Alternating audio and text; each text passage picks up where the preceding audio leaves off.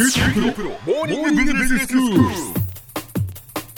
日の講師はグロービス経営大学院の松岡彩子先生です。よろしくお願いします。よろしくお願いします。先生、今日はどういうお話でしょうか？はい。今日はですね、ちょっと仕事と離れて、はい少し自慢できる趣味を持ちましょうということです。ほう、少し自慢できる趣味を持つ。あの、まあ、人間は、えー生活の中でいろんな場所で生きていますよね。はい。まず、家があり、まあ、その家には一人暮らしの方もいれば、ご家族がいる方もいらっしゃると思いますが、まあ、家庭がありますね、と。で、それから仕事、職場があります。はい。で、さらに、まあ、プライベートでいくつか何かあると思うんですけれども、ええやはりどこかで強いストレスを感じたり落ち込んでしまった時にやはりどこかでそれを回復できる場所があると人はその次の日も前向きに生きていけるのではないかと思います。うんそうですね。実際私は、あの、コーラスが趣味で、あ 小学校の時からずっと歌を しておりまして、素敵な声ですもんね。すみません、言わせました。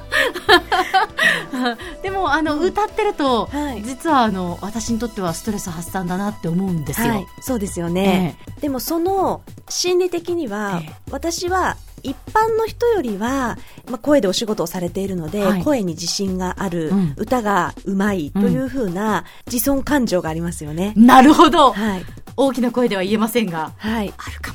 はい。で、これが、それを職業としてしまうと、まあええ。上には上がいますので、そこと比較して、はい。やはりあの人みたいにうまく歌いたいとか、ええあの、例えばスポーツでもあの人よりもいい点を出したいとか、はい。まあそういったところで競争心が出てしまうと、またこれストレスになってしまうんですけれど。も、これ趣味っていうところが良くてですね、大事なんですね。私もダンスをずっとやってるんですけど。長くやればやるほど、まはい。あスキルもアップしますので、うんなんていうんですかね、アマチュアの中ではそれなりのポジションになれるはいっていう。はいでそうすると仕事でちょっと落ち込んでもええ踊ってる時は鏡の中の自分はいけてるって思えるわけですよ。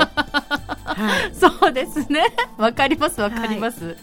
でまあ、そういったところでそれこそ自分をポジティブに思う気持ちが持てる時間場面というものを持つことでどこかでネガティブさを感じても多少帳消ししてくれるっていううんこんな心理的な作用が働くんですね。はい。なのでこう趣味に関してあまりストイックになってしまうと、はいはい。あの逆にストレスが重なってしまいますので、うんえええーやはり少し自慢できるような趣味を持つというのは非常にあの自分のメンタルコントロールに役立つんじゃないかなと。そうですね、はい。あのちょっと自慢できるっていうそのぐらいっていうのが大事なんですね。そうです。こがミソですね。はい。はい、で、まあ、長く続けてるものがある方はいいんですけれども、うんうん。え私今趣味ないから今から始めても何も自慢できないと思う方もいらっしゃると思うんですが、そういう方の場合はちょっとメジャーになっていない珍しい趣味を持っていただくのもいいかもしれないです。はいはいはいはい、そうするとえそれ何？とか、うんうん。どういうところが楽しいの？とかいろいろ質問をされることで人が知らないことを知っている、はい体験してないことをしているということで、えー少し自尊心が高まるわけですね。そうですね、はいまあ、一般的に例えばスポーツですとテニスだったりとか、はい。あとまあマラソンだったりとか、ええええまあ、こういったものって結構やってる方も人口も多いので、うんうんまあ、その中であとゴルフとかもそうですけどね、はいはい。スコアで競ったりとか、うん。あのまあ、どれぐらい走るの何分で走るのとかそういった話になるんですけれども、えまあ、例えばここであんまり皆さんがやっていない、なんでしょうねフェンシングとか、はいはいはいはいはい。なんかこう、ええ。ちょっとマイナーな、うん。あんまりこう競技人口の少ないようなところを、あの狙いに行く。えでもしくは私あの動物もたくさん飼ってるんですけどえもワンちゃん猫ちゃんだといっぱい飼ってる人がいるので、えまあ、話は合いやすいんですけれども、はいはいい。ろんな種類を飼われていたりとか、獣医学的にも詳しい方とかがいると、まあ、話を一方的に聞くだけで終わってしまうんですえね。ええただちょっと私変わったペットを飼っていまして爬虫類を飼ってたりします爬虫類お好きですか、そう。すると、えイグアナ飼ってますって言うともうそれだけで、うん。えーってなって。えーってなります、えはい。イグアナ飼ってるんですか先生？はい。ええもうそれだけで私も今インタビュー始めたいぐらいですもんね、はい。イグアナについての。そう。でイグアナって名前を覚えるんですよ。トイレの場所を覚えるんですよっていうだけで皆さんなんかこう、私がとっても物知りかのようにうんうんうん。すごいすごいって言ってくださるんですよね、はいはいはないのであまり今自慢できる、えー趣味を持ってない方は、はい。ちょっとマイナーなところを攻めに行くってていうのがあのなるほどね。はい、一つポイントだと思います。そうですね。人からえーっていうふうにね。まあ、だからまあ無理にすることはないと思いますけれども、はい。自分のそのやれる範囲の中で、これだったら好きだなとか、興味があるなとか、そうですね。そういうところで、こう捕まえるっていうかですはね。い、そうですね、あのある程度こう仕事とか、うんもう何かやらなきゃいけないということ以外のお時間で、ちょっとこう自分のえー神経を集中できるようなもの、ええでそれが、えー人より少し自慢できるものだったりすると、うんはい。こう生活全体の、えーネガティブさが軽減されて、えー明るい気持ちになれる。そうですね、はい以前あの教えていただいたポジティブな人は成功するっていうね、お話もありましたけれどもちょっとそうやって自尊心が芽生えることで、はいまあ、気持ちがポジティブになるっていうことですよね。そうですね。はい。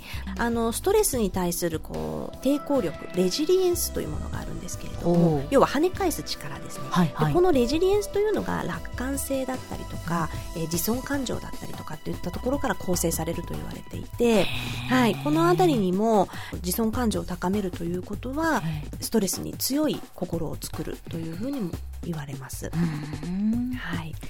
ということで、あの、自慢できる趣味を持つという、まあ、趣味の領域で今お話をしてきましたけれども、はい。これ例えば会社の中でも、ええ。えー実はできることなんですね。はい。はい。えー会社では決められた業務をやっているだけではなく、例えば社内イベントがあったりしますよね。そうですね。飲み会だったりとか、はいはいはい。まあ、忘年会と忘かとか。あと、社員旅行とか、うん、社内コンペとかもありますそうですね、はい。はい、そういったイベントごとの例えば企画、幹事とかをやってみると、えー日常の業務でちょっと、えー自信がなくなってしまったり、えー大変な思いをしてしまってもそちらの方のイベントとかの幹事で、えー自分の能力をいかんなく発揮して、えーまたこう楽しめるっていうようなことも出てきますので、はいえー職場内でもですねいろんな活躍ポイントを作ってあげるこんなことをですねあのマネジメントされる側の方はうん心がけていただくといいのかなというふうに思います。はい。はい。では先生、今日のまとめをお願いします。はい。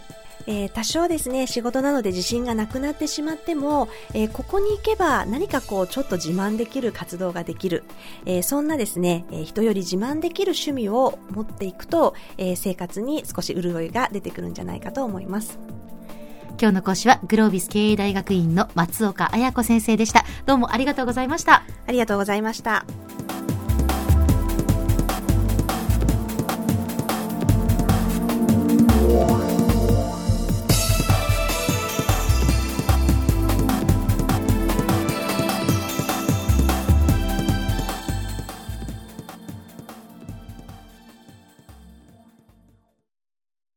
QT プロは通信ネットワーク、セキュリティ、クラウドなど QT ネットがお届けする ICT サービスです。九州中に展開した光ファイバー網を基盤に一番身近なビジネスパートナーとして九州の企業、自治体の皆様をサポートします。詳しくは QT プロで検索を。